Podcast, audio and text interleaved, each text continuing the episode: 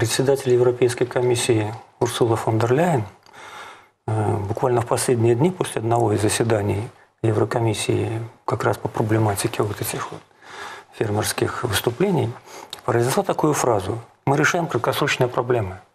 И это сегодня определяет, наверное, всю политику Евросоюза в сельскохозяйственной отрасли. То есть решаются те проблемы, которые действительно нужно решать, и без решения которых э, сегодня уже нельзя.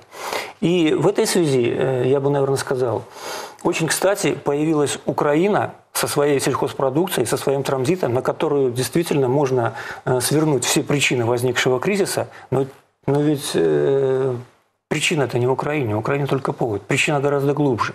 Причина в том, что проблемы, которые привели к сегодняшней ситуации, накапливаются десятилетиями.